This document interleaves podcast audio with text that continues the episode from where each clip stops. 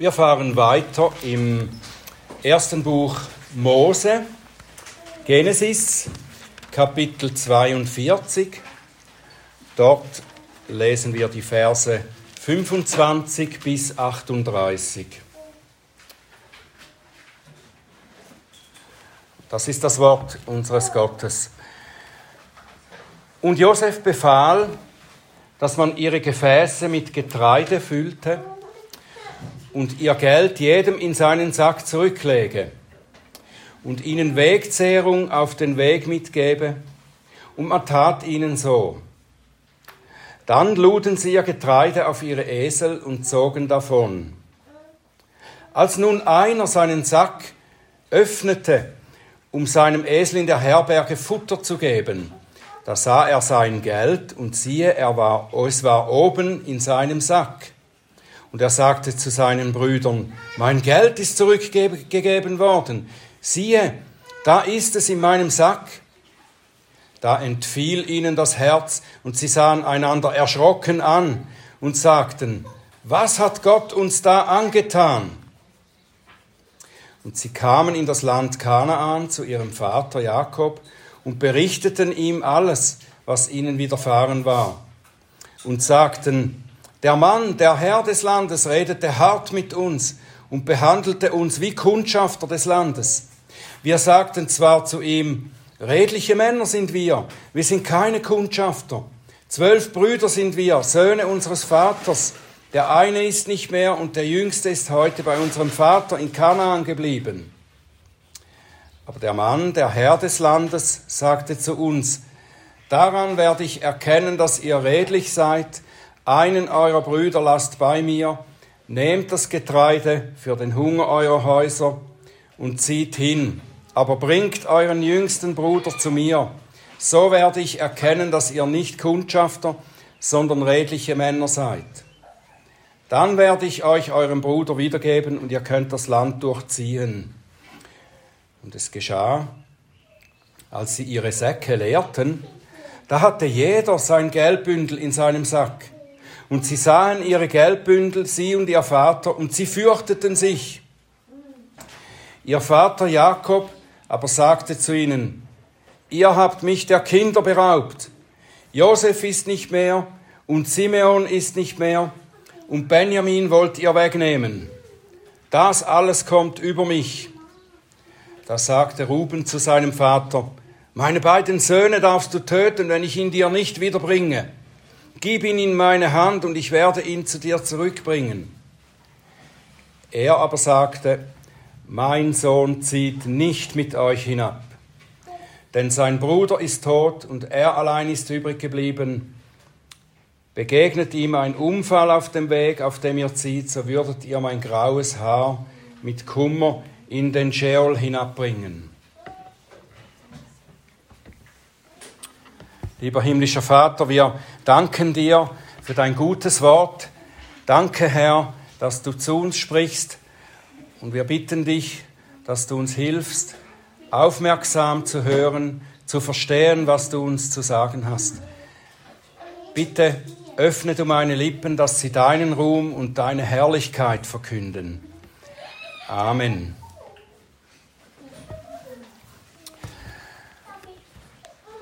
Ich habe mich gefragt, ist euch schon einmal aufgefallen, welch großen Anteil die Geschichte Josefs im Buch Genesis einnimmt? Wie groß der Teil ist in diesem ganzen Buch, wo über Josef, über sein Leben berichtet wird. Während sich die ersten 36 Kapitel über viele Jahrhunderte viele Generationen seit der Schöpfung der ersten Menschen erstreckten, da drehen sich die Kapitel 37 bis 50 nur um die Länge eines Lebens, das von Josef. Und dann ab Kapitel 42, da handelt die Geschichte über fünf lange Kapitel praktisch nur von der Versöhnung der Familie Jakobs. Besonders als ich begann, diesen Teil des Buches für die Predigten darüber zu studieren, da dachte ich manchmal, das ist so eine zähe und langwierige Sache, so ein langes Hin und Her. Es wäre mir bequemer gewesen, das auszulegen, wenn Josefs Brüder einfach nach Ägypten gekommen wären, Josef erkannt hätten, ihn um Vergebung gebeten hätten und dann ein großes Fest gefeiert hätten zusammen. Alles in einem Kapitel abgehandelt. Aber so läuft es nicht. Die Geschichte zieht sich hin über Monate oder vielleicht sogar über Jahre. Und ich denke, das ist ganz bewusst so eingerichtet in Gottes Wort. Gott hat das so bewusst so gemacht. Es offenbart uns etwas über das menschliche Herz. Oder darüber, wie hartnäckig sich die Sünde in unserem Leben sozusagen einnisten kann, wie trotzig und widerständig unsere Herzen gegen Veränderung sein können. Jeremia Kapitel 17, Verse 1 und 9, da sagt der Prophet, die Sünde Judas ist geschrieben mit eisernem Griffel, mit diamantener Spitze. Sie ist eingegraben in die Tafel ihres Herzens. Vers 9, trügerisch ist das Herz mehr als alles und unheilbar ist es. Ist es nicht so, wenn wir einmal innehalten und zurückschauen, wie das in unserem eigenen Leben aussieht, dann erkennen wir doch manchmal, wie lange der Herr an uns arbeiten musste, bis wir eine bestimmte sündhafte Gewohnheit ablegen konnten. Oder bis wir Vergebung suchten oder sie jemandem gewährten, die Vergebung. Eigentlich hätte es schneller gehen können, oder nicht? Aber unsere Herzen sind oft so verhärtet, dass der Herr viel Mühe und Zeit braucht, um uns zu verändern. Der erste alte Christ, den ich äh, kennengelernt habe, bevor er starb, ich habe ihn in dieser Zeit noch gepflegt als Pfleger.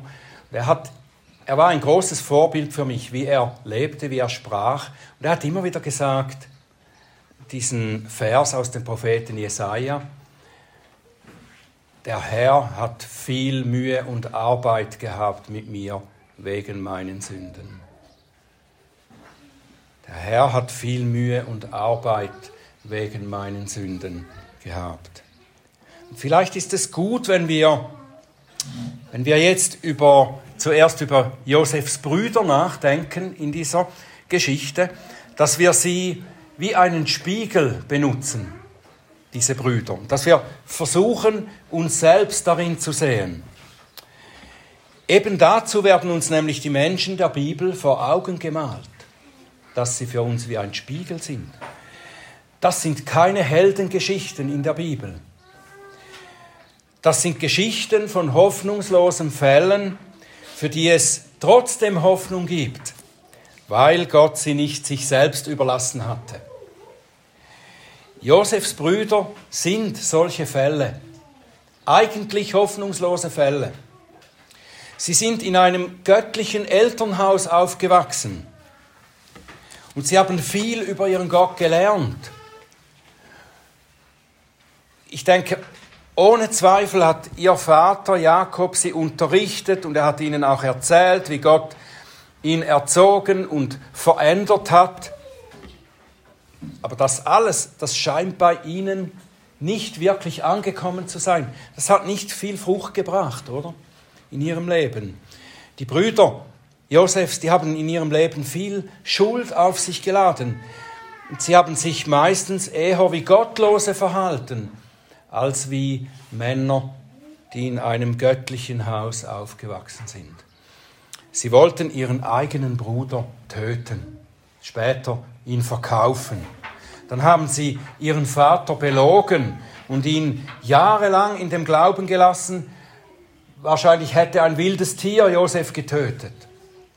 Und die Trauer ihres Vaters hat sie wahrscheinlich nicht wirklich bewegt. Dann haben sie miteinander betrügerisch und hinterhältig die Stadt Sichem überfallen und haben alle Männer darin ermordet. Und über Judah, den einen Bruder von Josef, haben wir gelesen, dass er seine Schwiegertochter Tamar hängen ließ, sie anlog und sie schließlich geschwängert hat, in der Meinung, sie sei eine äh, Tempelprostituierte, die er besucht. Dann Ruben, er betrog seinen Vater, indem er mit dessen Nebenfrau sexuell verkehrte.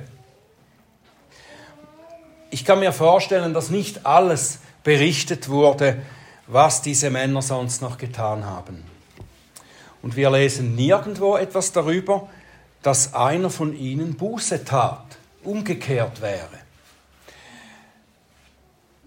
Am letzten Sonntag haben wir in der ersten Hälfte dieses Kapitels 42 haben wir gesehen, dass die Brüder zwar bedauerten, dass ihre Sünde gegen Josef Folgen hatte, Anklage, Gefängnis, aber sie taten nicht wirklich Buße. Sie betonten nur ihre Unschuld in der Sache, warum sie nach Ägypten gekommen waren. Auf dem weiteren Weg blieben sie hartherzig. Die Erlebnisse in Ägypten, die ja sicher ziemlich erschreckend waren für sie, die konnten ihre Herzen offenbar nicht erweichen und sie nicht zur Umkehr führen. Sie sind noch einmal mit einem blauen Auge davongekommen. Ihren Bruder Simeon mussten sie zwar im Gefängnis zurücklassen, aber sie konnten nach Kanaan zurückreisen. Und sie erzählen ihrem Vater nun nur den Teil der Geschichte, den sie unbedingt erzählen müssen. Nur so viel Wahrheit wie unbedingt nötig, dass sie noch gut dastehen. Kommt dir das bekannt vor? Dir vielleicht nicht, aber mir kommt es schon bekannt vor, wenn ich mich erinnere, wie ich mich manchmal verhalten habe. Mehr als einmal. Einmal war ich Benzin holen äh, an einer Tankstelle im Gebiet vom Dreispitz. Einige von euch kennen das vielleicht. Gibt es eine Tankstelle zwischen St. Jakob und dem Dreispitz. Und von dort, wenn man von dort wegfährt, kann man nur in eine Richtung weiterfahren, nämlich Richtung Dreispitz. Äh, das andere ist verboten. Das war mir aber zu mühsam. Ich war nämlich schon unten einmal rundherum gefahren, um, äh, als ich von oben kam, wieder an die Tankstelle zu kommen. Und dann wollte ich nicht noch einmal in den Dreispitz und dann mühsam wenden. Und ich wendete und überfuhr die durchzogene Linie, was ja verboten ist. Weiter unten wurde ich dann angehalten von der Polizei und sie äh, stellten sich vor, guten Tag, Verkehrskontrolle, können wir bitte Ihren Ausweis sehen? Dachte ich, puh, wahrscheinlich wissen Sie jetzt nicht, wo genau ich herkam. Äh, ist einfach eine Verkehrskontrolle. Dann kam die Frage, von woher kommen Sie? Und ich habe geantwortet, ja, von dort oben. Ähm, und er bohrte weiter, sagte, ja, von wo genau? Dann sagte ich, ja, da von Richtung Dreispitz da oben. Und das ist nicht ganz falsch, oder? Das war ja die Richtung. Aber dann kam er heraus mit der Wahrheit, die ich nicht sagen wollte. Und er sagte, wir haben sie gesehen. Vielleicht wollte er mir eine Chance geben, die Wahrheit selber zu sagen. Und ich ärgerte mich. Ich ärgerte mich, aber nicht über meine Übertretung, sondern nur darüber, dass ich erwischt wurde und dass ich jetzt eine hohe, sehr hohe Buße zahlen musste. Und ich war froh, dass ich meinen Beruf nicht angeben musste.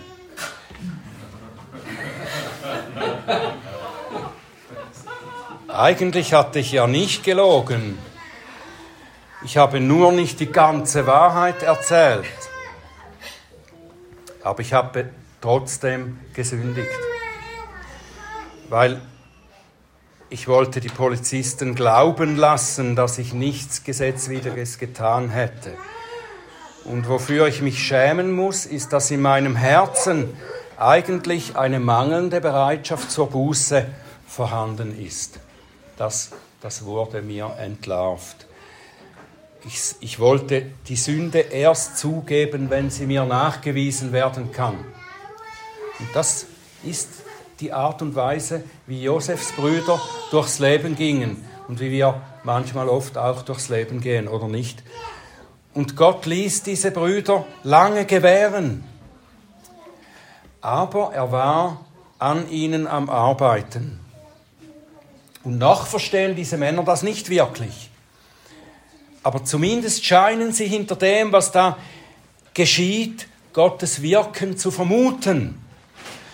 Das erste Mal in dieser Geschichte, dass die Männer überhaupt Gott erwähnen, seit über sie berichtet wird. Das ist, als einer von ihnen unterwegs seinen Sack öffnete und das Geld darin entdeckte. Da ist das erste Mal, dass sie überhaupt Gott erwähnen. Da sagen sie mit Zittern zueinander, was hat Gott uns da getan? Und die Art und Weise, wie, die, wie sie das sagen, das lässt vermuten, dass sie sich nicht darüber freuten, dass da plötzlich ein Teil von ihrem Geld zurückkommt. Was tut uns Gott hier an? Es wirkt so, als fühlten sie sich von Gott verfolgt, als denk denkten sie, er ist uns auf den Fersen. Sie kennen nicht Gottes gute Absicht hinter diesem Geschenk. Es ist ja ein Geschenk. Ein Geschenk der Güte Gottes durch Josef.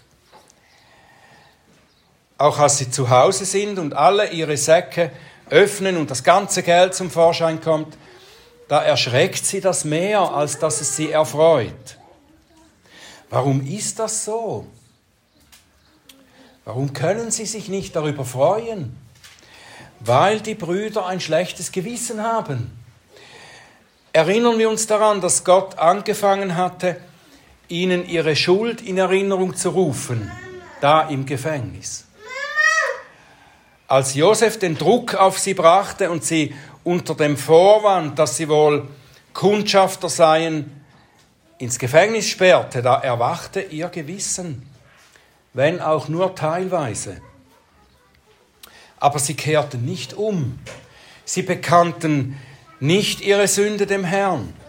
Sie waren dazu noch nicht bereit.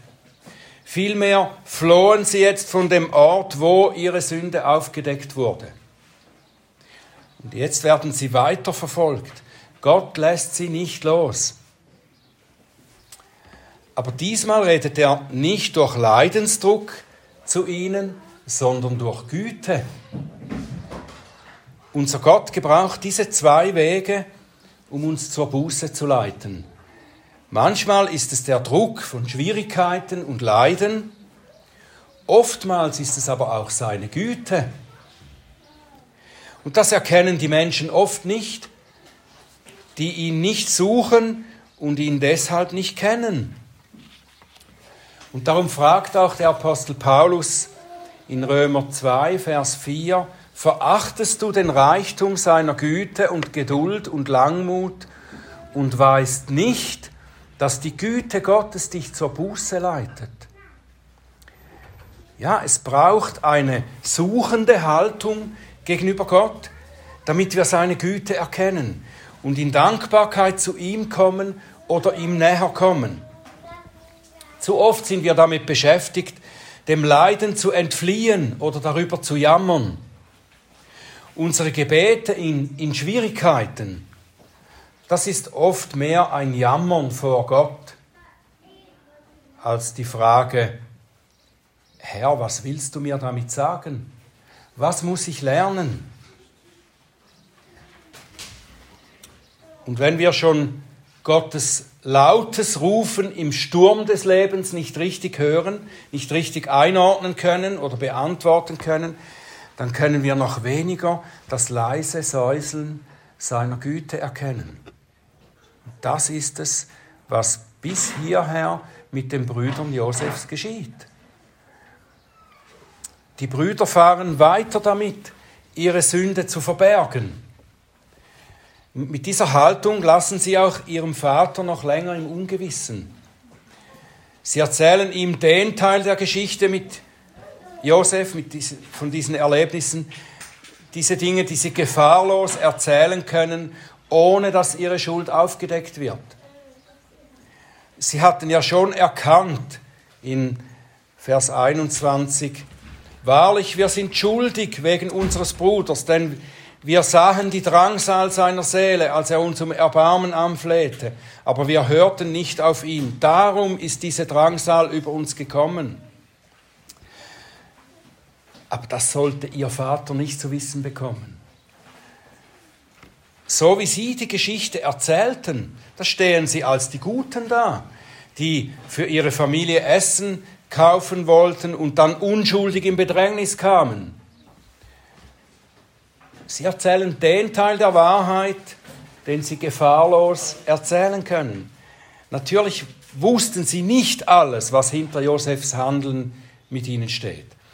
Sie wussten noch nicht, dass er ihr Bruder ist, der ihre Versöhnung mit ihnen vorbereitet, aber sie ahnten zumindest, dass das, was jetzt hier geschieht, das hat mit der Aufarbeitung ihrer Vergangenheit zu tun. Weil sie aber vielmehr ihr eigenes Gut dastehen verfolgen, lassen sie ihren Vater nicht nur im Dunkeln, sondern sie verhindern auch, dass der alte Jakob wieder mit seiner ganzen Familie zusammenkommen kann. Sie, sie werden zu einem Hindernis für die Versöhnung Gottes mit seinen Leuten. Zumindest verzögern sie das viel länger, als es nötig und auch gut ist. Jakob aber merkt schon, dass irgendetwas nicht stimmt da an der Geschichte. Irgendetwas ist da faul. Es sieht aus, als traut er ihnen nicht wirklich. Vielleicht ahnt er auch schon, dass seine Söhne mehr mit dem damaligen Verschwinden Josefs zu tun hatten, als sie zugaben. Sie kommen zurück aus Ägypten, zwar mit dem Getreide, das sie holen sollten, aber sie bringen schon wieder die Nachricht von dem Verlust eines weiteren der Söhne Jakobs. Und dazu haben sie auch noch einen Haufen Geld in ihren Säcken. Wie sieht das aus für ihren Vater? Sagen sie wirklich die Wahrheit und wissen nicht, wie das Geld da hineingekommen ist? Und sagen sie die Wahrheit über die Geiselhaft Simeons? Weil sie nicht die ganze Geschichte erzählen, wirkt ihre Geschichte einfach nicht sehr glaubhaft für Jakob. Jakob ist selber ja ein ehemaliger Trickser, oder? Er hat es mit der Wahrheit auch nicht immer so ganz eng gesehen in der Vergangenheit. Und er ist nicht dumm. Warum sollte der ägyptische Herrscher denn Benjamin sehen wollen? Das versteht er nicht, weil seine Söhne nicht die ganze Wahrheit bringen. Nun, weil Jakob nicht die ganze Wahrheit kennt, oder mindestens die Wahrheit, die seine Söhne zurückhalten, geht er nicht weiter auf das Begehren seiner Söhne ein und er sagt, hier ist Schluss ich mache nicht mehr mit, ihr werdet nicht noch einen Sohn von mir nehmen. Und damit wird die Wiedervereinigung der Familie weiter in fast unerreichbare Ferne geschoben. Die Schuld, die Schuld dafür liegt bei den Mitgliedern des Volkes Gottes, die nicht bereit sind, Buße über ihre Sünde zu tun.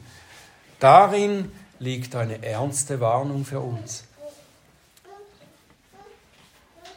Wie wir schon festhielten, ist es Gottes Güte, die zur Buße leiten will. Und diese Güte kommt durch Josef zu seinen Brüdern. Die Brüder sehen bei ihm nur die Härte, die Härte, die er ja auch zeigt. Aber seine Grundabsicht ist Güte, der Wille zur Versöhnung. Er weinte als seine Brüder ihre Schuld eingestanden, als er das hörte, mitbekam. was sie ja nicht wussten.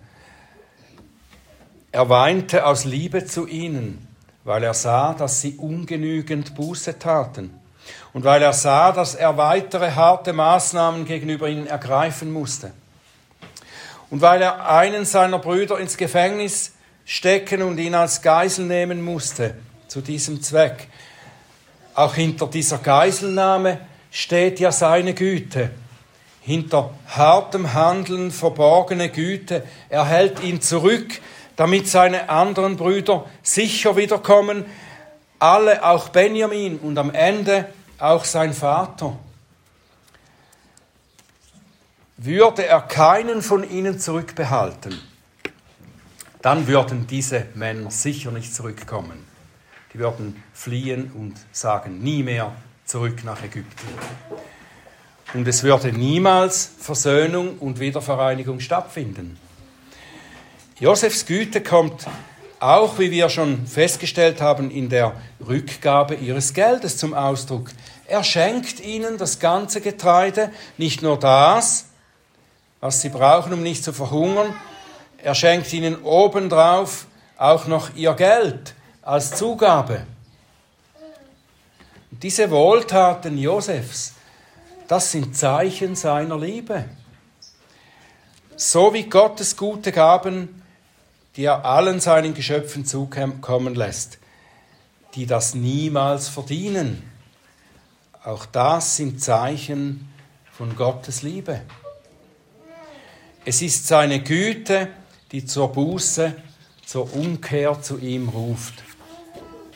Und oft, wie bei Josef, ist Gottes Güte unter einer gewissen Härte verborgen, die wir nicht richtig deuten können, wenn wir nicht wirklich an seine Liebe glauben. Wer Gottes Liebe in Christus nicht kennt, nicht kennengelernt hat, der kann kaum verstehen, dass auch durch seine Härte hier und da seine Liebe zum Ausdruck kommt. Josefs Handeln mit seinen Brüdern ist ein Schatten von dem Heilshandeln Jesu. So wie Josef seine Brüder nicht gehen lässt, ohne an der Aufdeckung ihrer Sünde weiterzuarbeiten, so hat auch Jesus immer wieder den Menschen ihre Boshaftigkeit und Sünde vorgehalten und er lässt nicht los. Er ist der gute Hirte, der seinen verlorenen Schafen unnachgiebig nachgeht, bis er sie gefunden hat und zur Herde zurückbringt. Wie Josef seine Brüder, die ihm nur Böses getan hatten, wie er sie liebt und ihnen Gutes schenkt, so geht Jesus mit uns Sündern um, die aus sich selbst nicht liebenswürdig sind. Er ruft zur Umkehr, indem er seine Güte erweist. Er bleibt dabei aber oft lange verborgen. So wie Josef sich noch nicht zu erkennen gab, bevor die Brüder in ihren Herzen wirklich so weit sind, dass sie einander in die Arme schließen konnten. Jesu wahre Identität blieb seinen Zeitgenossen lange Zeit verborgen. Vielleicht hast du dich schon gewundert, warum Jesus zu seinen Jüngern jeweils sagte, erzählt niemand, dass ich der Gesalbte Gottes bin, der Messias.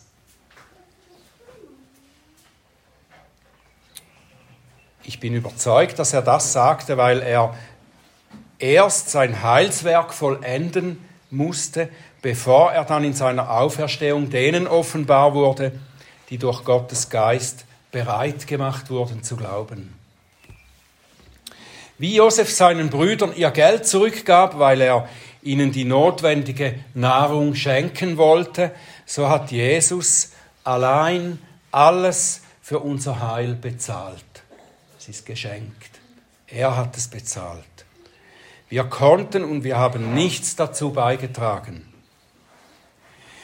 Josef hat an der Versöhnung seiner Brüder, seiner Familie im Verborgenen gearbeitet, ohne dass sie es erkannten.